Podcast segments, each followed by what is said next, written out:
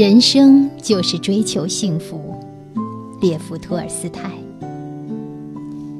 人生就是追求幸福，人祈求什么就得到什么。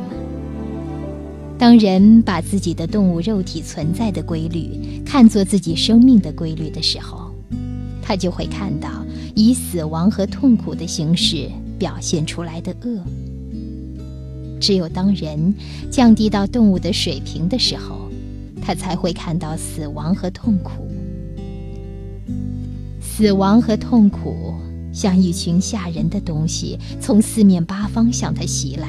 把他赶到一条为他开启的、服从理性规律、表现在爱中的人生道路上去。死亡和痛苦只是人违背自己的生命规律的行为。